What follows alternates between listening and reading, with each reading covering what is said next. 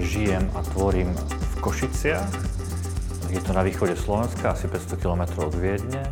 Vlastne od roku 2005, kedy som skončil fakultu umení, a vtedy som vlastne aj vyhral cenu Oskara Čepana, ktoré, ktorá sa udeluje najlepšiemu mladému výtvarníkovi roka na Slovensku do 35 rokov. Následne som bol v New Yorku na, na 6 týždňovej rezidencii Ďalšie ocenenie, ktoré vlastne teraz 10 rokov, v roku 2009 som vyhral Strabag Art Award International vo Viedni. Neo Geo Maschinen konstruiert Bauhaus und dann Industrial-Impressionismus malen. Das ist der Titel unserer Ausstellung mit Jano Vasilko. Zum ersten Mal seit zehn Jahren stellt der slowakische Künstler wieder in Wien aus. Jano Vasilkos Bilder sind sehr schwer einem einzigen Genre zuzuordnen. Er bedient sich der Möglichkeit verschiedener Stile auf einer einzigen Leinwand zusammenleben zu lassen, wenn einmal ihre Unvereinbarkeit feststeht.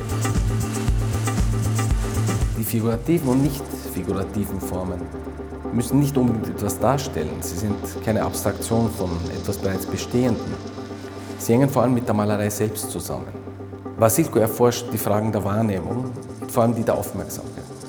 Die Originalität dieser Werke resultiert auch aus der perfekten Ausführung und der Behandlung der Farbe.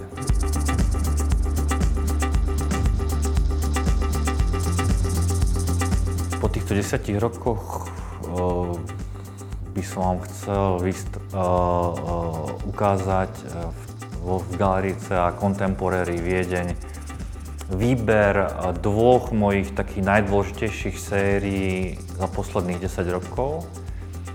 Jedna je úplne abstraktná, úplne minimalistická, kde pracujem iba s líniami, s farbou v tých líniách a horizontálnym a vertikálnym smerom. Týmito vecami sa zaoberám posledný rok a pol a staršia séria je tak trochu ako keby na opačnom pole mojej tvorby, lebo tam pracujem kvázi s figúrou alebo jej nejakou náhradou a tou náhradou je stroj, rôzne prístroje a potom ešte kombinujem dejiny umenia a najmä, najmä obdobie moderny, dadaizmu, surrealizmu a ďalších týchto smerov zo začiatku 20. storočia, ktoré skladám do rôznych príbehov, situácií a až absurdných súvislostí toho vznikajú rôzne, niekedy až vtipné alebo, alebo absurdné a, príbehy, ktoré sú niekedy rozluštiteľné a niekedy sa dajú čítať iba veľmi ťažko.